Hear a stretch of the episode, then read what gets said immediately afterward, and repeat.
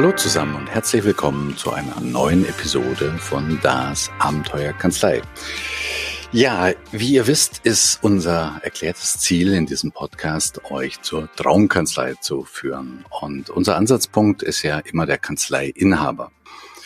Da haben wir schon einiges drüber erzählt und heute wollen wir mal den Fokus ein bisschen anders setzen, denn mindestens genauso wichtig wie der Kanzleiinhaber ist, sind die Mitarbeiter, Tanja. Ne? Heute wollen wir so ein bisschen über Mitarbeiter reden. Genau, genau. Ich bin ja Kanzleiinhaberin und wenn ich mir überlege, was macht den Erfolg meiner Kanzlei aus? Naja, so ein bisschen was habe ich auch damit zu tun, aber äh, noch viel, viel mehr meine Mitarbeiter, weil die stehen ja noch viel mehr als ich in regelmäßigen Kontakt mit unseren Mandanten. Die wissen, was den Mandanten bewegt und wenn Mandanten unsere Kanzlei beurteilen, dann spielt so die Performance der Mitarbeiter doch eine ziemlich große Rolle. Mhm, genau. Und äh, insoweit könnten wir sagen, unser Podcast steht heute vom Steuerfachangestellten zum Traummitarbeiter, ne? dass der die Traumkanzlei und der Traumchef eben auch seine Traummitarbeiter findet. Ja, nicht nur findet, sondern vielleicht auch ein bisschen entwickelt. Mhm. Aber dazu jetzt gleich mehr. Ja, ähm, du sagst, Mitarbeiter finden ist ja so ein Thema. Fachkräftemangel, den Begriff hört man mhm. überall, aber ich glaube, wir Steuerberater sind da sehr von betroffen und es ist nicht so einfach, Mitarbeiter zu finden, aber wir haben ja Mitarbeiter und ich glaube, wir können einiges dafür tun, ja, das einfach, dass die oder die dabei zu unterstützen, sich weiterzuentwickeln, zumal ähm, wir ja auch so ein bisschen als Kanzleiinhaber, als Berater so der Flaschenhals sind. Und es ist schon cool, wenn ich höre, du redest vom Traummitarbeiter, ja, wenn der mich auch entlasten kann. Mhm darum geht. Äh, ich meine jetzt nochmal ganz kurz zurück zu diesem Mitarbeiter finden. Äh, es mag vielleicht euch äh, als ein Allgemeinplatz vorkommen, aber ich höre da draußen natürlich nicht nur in Steuerkanzleien, sondern in vielen Branchen, ja, wir finden nicht die Mitarbeiter und es gibt sie auch nicht und Fachkräftemangel und, und, und. Ja, zugegebenerweise, es ist nicht ganz einfach. Du sagtest es eben ja auch gerade, Tanja. Aber letztendlich, de facto ist es ja so, dass wir Mitarbeiter haben. Und jetzt lasst uns mal nicht meckern oder äh, jammern darüber, dass wir vielleicht keine anderen finden, sondern lasst uns mal den Fokus darauf setzen, auf die, die wir haben und welchen Ansatz es da gibt. Ne? Lass uns vielleicht noch ein bisschen drüber reden, Tanja. Welche Mitarbeiter braucht ihr denn? Also wie sieht denn der Traummitarbeiter aus? Vielleicht so ein bisschen im Vergleich, wie war es früher, wie war es heute, um den Kontrast ein bisschen äh, klarer herauszustellen, was wir da brauchen. Mhm, wenn ich mich noch so an meine Anfänge als Steuerberaterin, äh, wenn ich daran denke, so die Vergangenheit, ja, was haben wir gebraucht? Wir haben Mitarbeiter gebraucht, die die typischen deutschen Eigenschaften, sage ich jetzt mal ganz ähm, provokativ, ähm, ja, der kommt pünktlich, ist kaum krank, äh, macht ja eigentlich Dienst nach Vorschrift, hält sich an die Prozesse, an die Abläufe und arbeitet eben, genau, ist zuverlässig, ja. arbeitet eben das ab, was da liegt und ja, Dienst nach Vorschrift, glaube ich, trifft's hier am allerbesten. Ja, das finde ich eigentlich einen, einen witzigen, was heißt witzig? Also ich, ich mache das manchmal in meinen Vorträgen, dass ich eine Folie habe und sagt, äh, sage, auf dieser Folie steht da, stellt euch mal vor, hm, ihr würdet behaupten können, dieser Mitarbeiter macht Dienst nach Vorschrift. Wer von euch, und da bitte ich einfach um Handzeichen, wer von euch würde sagen, super, toller Mitarbeiter? Und wer würde sich da eher enthalten oder dagegen stimmen. Und dann merkst du in der Teilnehmerschicht, wie so, ein, wie so eine Unruhe entsteht. Also die wissen nicht, einerseits finden sie es ganz gut, da ist vielleicht noch so der mentale Fuß in der Vergangenheit, Dienst nach Vorschrift, weil das wollen wir ja irgendwie so, ne, dass, dass Mitarbeiter irgendwie funktionieren oder so, oder wollten wir auf jeden Fall. Auf der anderen Seite merken sie aber auch, dass Dienst nach Vorschrift irgendwie nicht mehr reicht oder mhm. dass das zu wenig ist oder vielleicht sogar kontraproduktiv ist. Mhm. Ja, das hat aber nichts mit den Mitarbeitern zu tun, sondern das hat was damit zu tun, dass sich einfach die Anforderungen so geändert haben. Guck doch mal raus, diese Welt da draußen, die ist geprägt von Überraschungen. Unsere Arbeit, man denkt jetzt Steuerberater, das ist eine langweilige Arbeit, aber es kommt doch jeden Tag irgendwie wieder was Neues, irgendwie eine Ausnahme, eine ganz besonders äh, seltsamer Sachverhalt, wo auch teilweise kreative Problemlösungen und Ideen gefragt sind. Ähm, ich behaupte einfach, da draußen ist es so dynamisch. Also es verändert sich laufend alles und dann ist es aber auch so komplex. Das heißt, die Zusammenhänge, wie das, wie eine Handlung auf eine andere wirkt, das können wir gar nicht mehr so voraussagen, mhm. wie es mhm. noch vor Jahrzehnten der Fall war. Das heißt, der Schwerpunkt unserer Arbeit verlagert sich doch von Routineaufgaben zu, ja, Dingen, die neu sind. Und wenn was neu ist, kann es ja auch keine Vorschrift dafür geben. Also ist Dienst mhm. nach Vorschrift hier nicht angesagt. Weißt du, was mir dazu einfällt? Kannst dich erinnern auf dem Seminar, wo wir mal vor einiger Zeit zusammen waren? Da ging es darum, um ein Beispiel für eher langweilige, repetitive Standard-Routineaufgaben. Und dann kam von diesen Mitteilnehmern, wir waren ja beide Teilnehmer, kam so unisono aus einem Mund, ja, so Steuerberater-Sachen, so ähm, Abschlüsse oder alles, was ein Steuerberater macht, oh, das ist so langweilig, weil es immer dasselbe ist. Und da haben wir uns beide so angeguckt und haben gesagt, wissen die eigentlich, wie Steuerkanzleien heute funktionieren? Also in wie vielen Köpfen, also von eigentlich Mandanten, ne, das waren ja alles keine Steuerberater, ist immer noch drin so dieses alte Bild des äh, Steuerfachangestellten, der einfach seine Prozesse abarbeitet und reagiert. Und da hat sich, glaube ich, gewaltig was verändert. Da hat sich gewaltig was verändert. Also viele Kanzleien sind ja schon weit vor in der Digitalisierung. Da werden diese repetitiven Aufgaben sowieso, ich sag mal, ich sage mal vom Computer erledigt. Und was übrig bleibt, weil eben diese Algorithmen keine Menschen, keine Gefühle, keine Ideen ersetzen können, ist genau das, was nicht repetitiv ist, sondern was spannend ist, was auch so noch nie da war. Und das ist das, was die Menschen können. Und auch die Kanzleien, das ist jetzt so ein bisschen der Appell, die jetzt da ein bisschen hinterherhängen mit der Digitalisierung, ähm, die kriegen ja dann immer so eine Angst gemacht und euch sprechen die Geschäftsfelder weg. Das sehe ich relativ gelassen, weil mhm. Digitalisierung ist kein Hexenwerk. Dann macht man es einmal und ähm, wir machen ja bestimmt auch noch ein paar Podcasts über Change ja, ja. und Veränderungsprojekte. Und dann sind die repetitiven Arbeiten abgedeckt durch unsere Computer und die künstliche Intelligenz, wo ja auch die Fortschritte, Fortschritte immer besser werden. Und dann ist das, was übrig bleibt, ja, ich weiß ja, gar nicht, wie ich das nennen soll, das Spannende ja, halt an unserem ja, Beruf. Du sagst, übrig bleibt, ich würde fast sogar sagen, was da Neues entstehen kann und darf und soll, nämlich auch neue Geschäftsfelder, neue Geschäftsideen. Und das braucht, glaube ich, auch einen neuen, ich möchte sagen Mitarbeitertypus, aber auf jeden Fall braucht der Mitarbeiter neue Eigenschaften, um eben mit diesen, wie sagtest du vorhin, so Wertschöpfung der Ausnahme, also mit diesen kreativen Problemlösungen, mit diesen Ideen, mit diesen äh, Herausforderungen seitens der Mandanten umzugehen. Naja, und wenn man das jetzt mal in eine kurze Liste fassen müsste, was da Mitarbeiter ähm, drauf haben sollten, was von ihnen gefordert ist, dann sieht das schon ein bisschen anders aus als der Steuerfachangestellte vor 20 Jahren. Ne? Mhm, ja, die brauchen wir auch noch. Also wir brauchen auch Mitarbeiter, die wissen, wann sie Dienst nach Vorschrift machen müssen, weil wir sind nun mal im Steuerrecht unterwegs, da gibt's viele Vorschriften. Aber wir brauchen zunehmend Mitarbeiter, die mit Überraschungen umgehen können, die nicht nur, weil mal in der Buchhaltung was anders ist wie im Vormonat, direkt zum Chef laufen und sagen, ja, was soll ich denn jetzt machen, die auch mal selbst Entscheidungen treffen können, die gute Ideen haben, die gut, und das wird zunehmend wichtig, im Team arbeiten, weil wir kein einzelner Mensch kann noch alles wissen, kann das alles liefern, hat diese guten Ideen.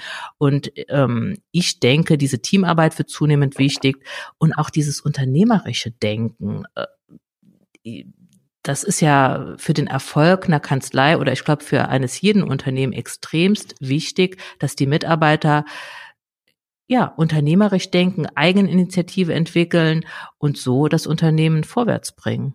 Mhm, wenn ich dich also so richtig verstanden habe, ist es we weniger, dass jetzt mh, hm, die neuen Eigenschaften die alten Eigenschaften ersetzen, sondern dass es äh, eine Art Zusatzeigenschaften sind. Ne? Das kommt einfach noch oben drauf, weil Prozesse wird es bei euch immer geben, wie in jedem Unternehmen, auch bei euch vielleicht sogar noch mehr wie woanders. Mhm. Ja, und das ist auch die Herausforderung, weil wir können nicht einfach sagen, wir ändern jetzt absolut unsere Arbeitsweise. Nein, also da bin ich ein bisschen da hänge ich auch noch dran. Es gibt Prozesse bei uns, gerade wenn es um Buchhaltung geht und Lohn und so weiter.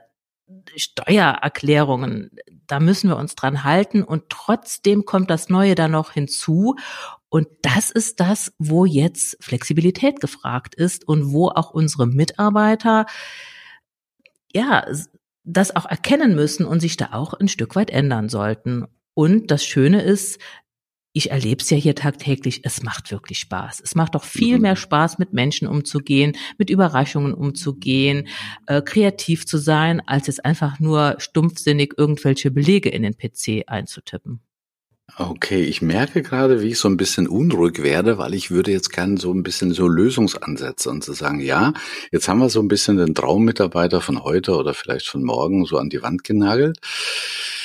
Äh, jetzt, wie, wie bekommen wir den? Und mhm. wie, wie, wie können wir unsere Mitarbeiter oder die bestehenden dahin entwickeln? Weil wir können ja schlecht äh, irgendwie sagen, so, Jungs, okay, alles klar, wir werden ähm, nach wie vor Prozesse haben, aber jetzt kommt was Neues dazu und seid kreativ, seid eigeninitiativ, denkt unternehmerisch und arbeitet im Team. Ich glaube, jeder, der hier zuhört, wird wissen, dass äh, das eine paradoxe Appell ist. Das ist ungefähr, als wenn ich sage, Tanja, Tanja sei mal spontan. Also das funktioniert einfach nicht, sondern da muss man, glaube ich, ein bisschen ähm, subtiler vorgehen mhm. und systematischer. Ja, und jetzt sind wir wieder beim Kanzleichef, beim Inhaber, der hat diesen Job. Der hat, ähm, der kann, wir haben ja gesagt, eigentlich zwei Dinge tun. Er kann sich einmal wirklich um Führen kümmern, um die Führung seiner Mitarbeiter. Und da ist ganz wichtig, Führung bedeutet nicht Management. Es geht nicht nur darum, Prozesse zu managen, sondern sich wirklich mit den Mitarbeitern, also mit den Menschen beschäftigen. Das ist das eine.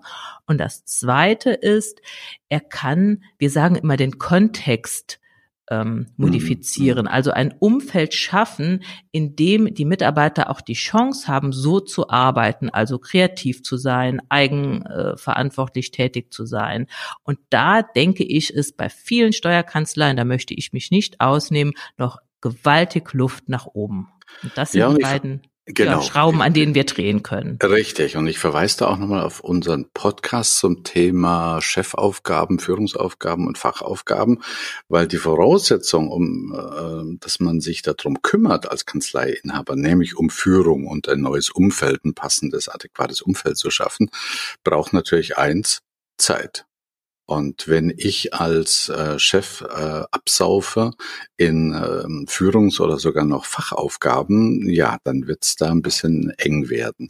Und uns ist auch klar, dass diese beiden Ansätze, nämlich Führung und den Kontext ähm, wie soll man sagen, neu strukturieren, neu zu überdenken, neu zu schaffen, dass das zwei riesige Gebiete sind und die wollen wir heute mal nur mal anschneiden und äh, Tanja, ich kann mir vorstellen, dass wir da vielleicht nochmal einen extra Podcast drüber machen. Mhm. Hm? Dann lass uns doch mal mit Führung beginnen. Ähm, man hört hier heute so immer, na ja, ähm, äh, agile Methoden und selbstorganisierende Teams und so weiter. Und ich finde, dass der erste Schritt ist, dass man sich bewusst macht, Selbstführung ist nicht Selbstüberlassung. Man kann jetzt nicht einfach sagen, so jetzt macht ihr mal selbst, wir wollen ja agil sein, sondern es benötigt durchaus noch von einer Führungskraft da erhebliche Unterstützung. Und es geht los bei den Führungsmethoden. Also, dass ich mir zum Beispiel überlege, wie delegiere ich denn jetzt? Wie gebe ich denn Aufgaben weiter? Gebe ich eine konkrete Aufgabe weiter? Oder wenn es irgendwas ist, was mehrmals vorkommt, gebe ich den Prozess genau vor? Oder sage ich meinen Mitarbeitern nur, das ist das Ziel, bestimme selbst, wie du dahin kommst? Allein mhm. diese Unterscheidung mal für sich zu treffen und dann zu überlegen, welche Aufgabe gebe ich welche Mitarbeiter in welcher Art und Weise. Ja, von was hängt das alles ab? Also du hast jetzt gerade gesagt Führungsmethoden. Dann können wir sagen, okay, also eine Stufe, die Ah, jetzt denkt zum Beispiel an jungen Mitarbeiter, der relativ neu in der Kanzlei ist, der vielleicht auch noch die Erfahrung hat von einem Mitarbeiter, der 10, 15 Jahre schon bei dir ist. Der muss sich da erstmal reintun. Ich glaube, da ist es gut, wenn man mal einen Rahmen setzt nach dem Motto, okay, hier ist die Aufgabe, so geht die Aufgabe, ich zeig's dir auch mal was und du machst es nach. Also das ist so das klassische prozesshafte Aufgaben delegieren. Ne? Aber wenn ich jetzt an einige von deinen Mitarbeitern denke, die wären ja damit völlig unterfordert. Mhm. Also heißt es, die Führungsmethoden richten sich schon sehr danach, welchen Erfahrungsgrad hat der Mitarbeiter, ähm, was ist das für eine Aufgabe? Hm? Richtig. Hm? Und vielleicht auch, wie, wie wichtig ist es, wie dringend ist es. Das spielt da alles mit rein.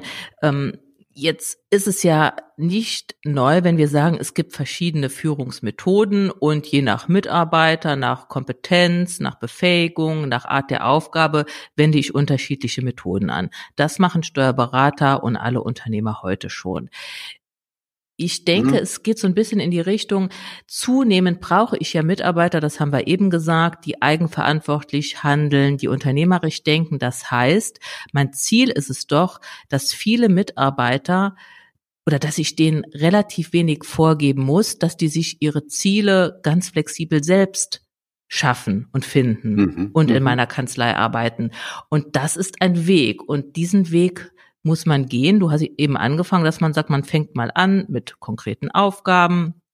Dann ist der nächste Schritt, man gibt ein festes Ziel vor und der Mitarbeiter kann selbst entscheiden, wie er dahin kommt. Natürlich immer mit Feedback-Schleifen und so weiter. Also über diese Führungsmethoden, über dieses Delegieren. Da müssen wir auch mal ein bisschen müssen tiefer man, Genau. Mhm. Und dann ist das Ziel und irgendwann merkt man ja feste Ziele in einer Welt, die sich ja ständig ändert, können auch kontraproduktiv sein. Der Mitarbeiter sieht ja, was sich ändert, welche Anforderungen jetzt in unserem Fall von Mandanten sich ändern und kann sich seine Ziele dann auch flexibler setzen. Und das ist ein Prozess, der vielleicht mit ein bisschen Stolperstein verbunden sind, der sich aber absolut lohnt zu gehen. Mhm. Also das war jetzt nur ein Ansatz unter Führung. Das heißt, also wenn ich das mal kurz zusammenfasse, deine letzten Sätze, ähm, Mitarbeiter entwickeln. Ein Schritt dazu könnte sein, dass ich mir einfach mal überlege, bei welcher Aufgabe, bei welchem Mitarbeiter ist es noch auf Prozess, auf Aufgabenebene. Ich sage ihm, wie es zu tun hat um ihn dann irgendwann auf die nächste Stufe zu hieven und zu sagen, okay, ich sagte nicht mehr, wie es geht, sondern ich sagte nur noch das definierte Ziel und den Weg dorthin findest du aus deiner Erfahrung selbst. Und der dritte Schritt, und das ist noch nicht der letzte Schritt, da gäbe es noch ein paar hinten dran, aber es würde jetzt den Rahmen, glaube ich, sprengen, ist zu sagen, ähm, wir arbeiten mit flexiblen Zielen, weil äh, jeder dieser Stufen hat natürlich auch Nachteile. Äh, denk, denk mal, was weiß ich, was jemand hätte jetzt über Jahresziele, sein Jahresziel, sein festes Ziel im Oktober erreicht, dann besteht natürlich die große Gefahr, dass er November, Dezember die Füße hochlegt. Deshalb braucht es flexible Ziele, die am besten, im besten Fall irgendwann sogar aus, äh, aus dem Mitarbeiter, aus dem Team selber kommen. Ne? Hm. Jetzt will ich noch ganz kurz dazu was als Steuerberaterin, als Kanzleichefin sagen, weil das hört sich so verdammt einfach an, was du jetzt da schilderst.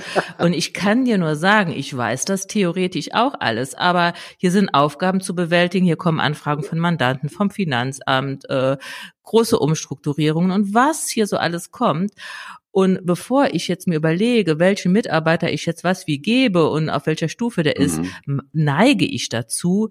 Und ich glaube, meine Kollegen auch, ich mach's halt selbst. Oder ich sag konkret, mach das und das und dann kommst du wieder zu mir. Also man reißt das so an sich, weil man ja auch weiß, wie es geht.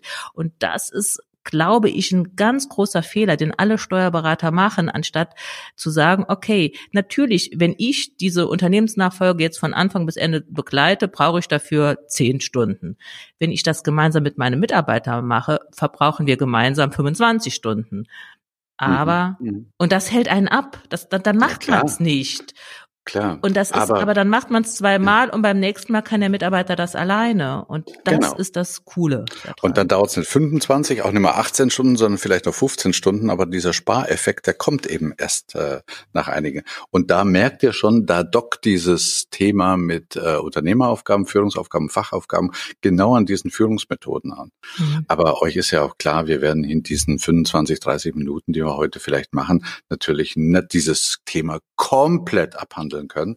Aber wir haben ja vor, und äh, das ist fest eingeplant, demnächst auch mal einen Workshop dazu aufzusetzen. Mhm. Lass uns noch mal, also wie gesagt, das Thema Führung ist unendlich und was da, was man da alles an Methoden, an Mindsets und und und was man da machen kann. Aber wir haben ja vorhin noch mal über einen zweiten Punkt gesprochen, den ich mindestens so interessant finde, nämlich beachte den Kontext. Also jetzt nicht führe deine Mitarbeiter, sondern das ist eine andere Perspektive, eine andere Brille, die wir da aufsetzen. Ähm, Was können wir denn da an dem Kontext ändern? Mhm. Vielleicht, äh, bevor wir zu dem Kontext kommen, auf so einen Denkfehler, den wir alle machen. Also ich habe jetzt hier zwei Mitarbeiter, ich tapp auch oft in die Falle. Der eine Mitarbeiter, der geht toll mit seinen Mandanten um, der schafft seine Arbeit, ich krieg positives Feedback, ich denke, boah, ist das ein toller Mitarbeiter. Mhm. Und bei dem anderen Mitarbeiter läuft das alles so ein bisschen, na ja, der ist äh, schusselig, macht auch mal Fehler. Mandanten geben mir so eine Rückmeldung, na ja, der ist ja schon sehr kurz angebunden und sehr unfreundlich. Und ich denke, na ja, der ist eben nicht ganz so gut und er hat nicht so eine tolle Sozialkompetenz. Was tue ich? Ich beobachte das Verhalten dieses Mitarbeiters und schließe vom Verhalten auf die Eigenschaften des Mitarbeiters. Mhm, das habe genau, ich ja genau, gerade getan. Und mhm. das ist eine Falle, da tappe ich jeden Tag fünfmal rein und ich kenne sie mittlerweile. Früher bin ich 50 Mal reingetappt, aber alle um mich rum, die das nicht kennen, diese Falle, befinden sich permanent da drin. Und ja, da verschenkt man viel Potenzial, finde ich. Das ist doch das Menschlichste. Du sagst jetzt, das ja. ist ein, ein, Denkfehler. Aber ich würde nur sagen, wenn wir da draußen 100 Leute äh, fragen würden und zu sagen, pass mal auf, das ist Folgendes passiert, an was liegt es? Also e egal, ob es jetzt positiv oder negativ ist, das könnte ja sein, dass jemand sagt, was weiß ich, wir haben den Auftrag nur deshalb bekommen, weil der Meier so abschlussstark ist oder so. Ne? Also mhm. Auftrag bekommen und woran liegt's? Ja, der Meier ist so abschlussstark. Das heißt also, es wird an der Eigenschaft Eigenschaft von einem Menschen festgemacht, wenn etwas gut funktioniert oder weniger funktioniert. Logischerweise resultiert daraus, dass wenn etwas in dem Fall jetzt schlecht funktioniert, dass man wo ansetzt? Bei Menschen. Genau. Und, und, das ist ziemlich schwierig. Also, das, ja, ja. Also versuch mal Menschen zu verändern, das ist, naja, also fast. Ja gut, da darf man dann ja. äh, zu einer Steuerberaterausbildung auch noch eine Psychoanalytikerausbildung machen, so genau, ungefähr. Ne? Ja. Wenn ihr auf der anderen Seite mal überlegt, dass es doch spannend ist, wisst ihr, ich, ich erlebe das fast jeden Tag, wenn wir Leute erzählen, sie sind unzufrieden mit dem Mitarbeiter, weil er irgendwie jetzt unmotiviert ist oder irgendwie jetzt nicht äh, die Füße aus dem Quark kriegt oder, und dann erzählen sie zwei Sätze weiter, wie der gleiche Mitarbeiter zu Hause einen Verein mit 1200 äh, Mitgliedern managt. Und da ist er Vereinsvorsitzender und hat riesen Veranstaltungen organisiert. Da sage ich, was sagt der Chef mir gerade? Der Mitarbeiter wäre unmotiviert. Das ist doch der gleiche Mensch. Und dann sagt dann der Chef, ja, das ist ja Privatleben, das ist ja Freizeit, das ist ganz anders. Und trotzdem ist es der gleiche Mensch. Und wir haben da, wir haben da eine andere Theorie. Ne? Hm, wir haben gesagt, äh, Schuld ist der Kontext. Also bei meinem Beispiel, mein Mitarbeiter, der schusselig ist und un, ja, unfreundlich möchte ich nicht sagen, kurz angebunden zu Mandanten. Wenn ich mir mal den Kontext, also sein Arbeitsumfeld angucke, ja, dann muss ich gestehen, der sitzt äh, mit drei Leuten in einem Büro, der äh, kümmert sich um den Empfang, um die Tür und der ist schlichtweg überfordert mit den Reizen. Der kann gar nicht anders. Und der andere Mitarbeiter, der nie einen Schusselfehler macht, der, der immer freundlich ist, jeder residiert in einem Einzelbüro. Das heißt, mhm. der Kontext, das Umfeld, die Arbeitsbedingungen, die beeinflussen hier das Verhalten mal mindestens so stark, ich würde ja sagen noch mehr, als die Charaktereigenschaften der Mitarbeiter. Ja. Und wisst ihr, es ist eigentlich völlig Schnurz, in welchem Prozentsatz jetzt die Charaktereigenschaften, also die persönlichen Eigenschaften oder der Kontext da eine Rolle spielt. Relevant ist nur eins, dass wir den Mitarbeiter in seiner Persönlichkeit, auf jeden Fall wir als Chefs, weniger schnell und ähm, ja gut ändern können, als wir den Kontext ändern können. Das heißt, der Hebel in dem Kontext zu ändern, also in deinem Beispiel, Tanja, jetzt, ähm, der Mitarbeiter vielleicht irgendwie, was weiß ich, was ein Einzelbüro zu verschaffen, wenn wir, wenn wir eigentlich, wenn wir eigentlich merken, er hat da so niedriges Erregungsniveau und er kann sich einfach nicht konzentrieren und das äußert sich in, naja, in so einem bisschen unfreundlicher Art und Weise, wie er mit Mandanten telefoniert, ist doch viel einfacher, als den auf irgendein so Psychoseminar zu schicken. Mhm. Ja, da gibt's auch den Satz, wer einen Schuldigen oder einen Helden sucht, wer also sagt, das ist deswegen so gut gelaufen, weil der Herr Müller so toll ist oder so schlecht, weil die Frau Meier sowieso gar nichts kann, der hat einfach die Situation nicht verstanden. Also ja. guck dir die Situation an, das Umfeld, den Kontext, die Arbeitsbedingungen und du sagtest es, da kann ich als Chef ja ganz viel tun. Den Mitarbeiter genau. zu ändern, das ist eine Mammutaufgabe. Weiß ich auch gar nicht, ob ich mir das anmaße, meine Mitarbeiter ändern zu wollen. Eben, also das kommt uns jetzt und auch dir dann ja so flott von den Lippen, einfach weil wir das schon so gewohnt sind zu denken. Aber wir erleben das jeden Tag, dass eigentlich so das intuitive Verhalten oder die intuitive Reaktion von vielen Führungskräften und Chefs ähm, einfach ist, ja, liegt am Verhalten des Mitarbeiters, Mitarbeiter muss sich ändern. Und dann merkt man aber, wie frustriert man ist, dass man einfach nicht den Mitarbeiter ändern kann und wenn dann nur langfristig und mit Riesenaufwand und, und, und unser Appell ist, bitte denkt darüber, dass sich Menschen immer adäquat zu ihren Kontexten verhandelten. Also hütet euch ein bisschen davor, das Verhalten immer nur auf den, auf, auf die Eigenschaften von Menschen zurückzuführen, sondern beachtet den Kontext und ihr als Chefs und Chefin überlegt euch mal, wie kann ich den Kontext ändern? Dein Beispiel war jetzt vom Großraumbüro zum Einzelbüro. Das ist natürlich nicht immer möglich, das ist auch klar. Aber einfach mal nachzudenken, vielleicht fällt dir noch ein, zwei andere Beispiele ein. Ich bring's mal zusammen. Mhm. Ja, ich bring's mal zusammen mit dem Thema Führung. Wenn ich mich darüber beschwere, dass meine Mitarbeiter überhaupt keine Eigeninitiative entwickeln, ja, wenn die mich für jeden äh, Murks fragen müssen, bestellen wir jetzt das äh, Kopierpapier oder das, also oder wenn ich die auch kontrolliere, das ist immer so mein Ding, wie will ich denn jemand Eigenverantwortung geben und ich kontrolliere seine Arbeitszeiten? Das ist doch mhm. kontraproduktiv. Dann schaffe ich ja schon ein Umfeld des Misstrauens.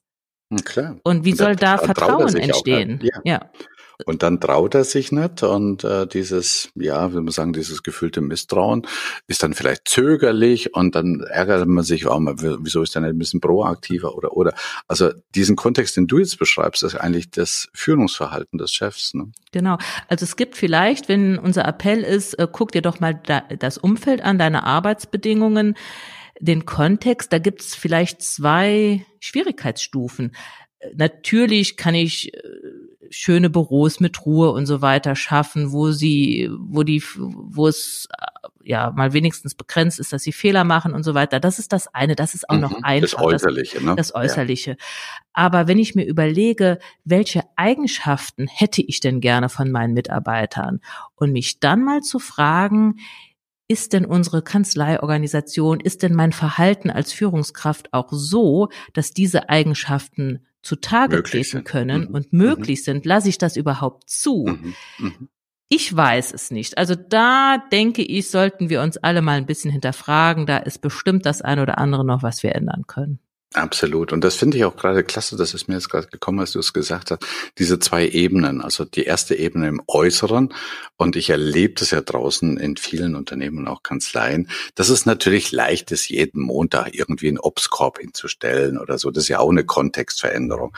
Aber vielleicht denkt ihr weniger darüber nach, was man noch zusätzlich machen könnte, sondern man stellt sich auch mal die Frage, was verhindert denn in unserem Kontext ein Verhalten, das ich von meinen Mitarbeitern mir wünsche? Mhm. Und was könnte man eher weglassen mal? Ja, ja. Nicht hat mehr machen. So ein, so ein Bekannter, ich komme jetzt nicht auf den Namen, Führungskräftetrainer mhm. mal gesagt, hör endlich auf zu versuchen, deine Mitarbeiter zu motivieren, hör ja, einfach mal auf, sie zu demotivieren. Ja, ja, war der Reinhard Sprenger, ja. ja. Ja, schön auf den Punkt gebracht, mhm. ist natürlich ziemlich provokativ und geht so ein bisschen Schlag ins Genick, aber das ist, wir, wir haben auch genauso wie du vorhin immer gesagt hast, äh, wir gehen immer auf die Eigenschaften statt auf den Kontext, gehen wir auch oftmals in das, was kann man noch zusätzlich machen? Mhm. Und das ist es oftmals gar nicht, sondern einfach mal, was kann man denn weglassen? Was kann man denn nicht mehr machen als Chef? Puh, Gut. Riesenthema, ne? Ich fasse mal zusammen, ganz kurz in drei Sätzen. Wir haben gesagt, und das ist meine Überzeugung als Chef einer Kanzlei, mindestens so wichtig für den Erfolg meiner Kanzlei sind meine Mitarbeiter. Ich brauche in dieser turbulenten VUCA-Welt, sagt man ja heute auch, mhm. Mitarbeiter, die Eigeninitiative ergreifen, die kreativ sind, die mit Ausnahmesituationen umgehen können. Und ich kann aber wiederum, jetzt komme ich doch wieder ins Spiel als Kanzleiinhaber, ich kann zwei Dinge tun, um das hinzubekommen. Erstens, ich kann mich mal mit Führung beschäftigen und nochmal, führen ist nicht managen, bedeutet nicht Prozesse zu optimieren, sondern wirklich mir zu überlegen, was kann ich tun, damit sich meine Mitarbeiter weiterentwickeln und zweitens ein passendes Arbeitsumfeld schaffen und ein passendes Chefverhalten zeigen. Hast du wunderbar auf den Punkt gebracht. Da äh, kann ich jetzt einfach nichts mehr dazufügen, außer. Das passiert mm, selten. du darfst das fast das letzte Wort haben. Äh, außer die Bitte von uns, wenn ihr Ideen habt, also ganz konkrete Ideen, wie man zum Beispiel das, ähm, den Kontext ändern kann. Also ihr denkt an das Beispiel von Tanja Großraumbüro, Einzelbüro oder ähm, irgendwelche Prozesse zu verändern. Äh, wenn ihr da Ideen habt, dann schreibt sie uns gerne. Wir sind äh, sehr, sehr dankbar für Feedback und wenn uns, wenn euch unser Podcast gefällt, dann freuen wir uns auch sehr auf eine Bewertung auf iTunes. So, in diesem Sinne von mir aus Heidelberg alles Gute bis zur nächsten Episode von Abenteuer Kanzlei. Ja, von mir auch. Tschüss, macht's gut und ja, nicht nur Ideen, sondern auch Fragen. Gerne an uns. Wir brauchen hier Themen für unseren Podcast. Ja, als wenn dir keine Themen mehr einfallen würden. okay. Tanja, sag noch was, ich will das letzte Wort. Achso, äh, darf ich das letzte Wort haben? Ja, also ich freue mich, wenn ihr in zwei Wochen wieder dabei seid, wenn es heißt, äh, wir machen uns auf den Weg, äh, um unsere Traumkanzlei zu kreieren. Tschüss und bis bald.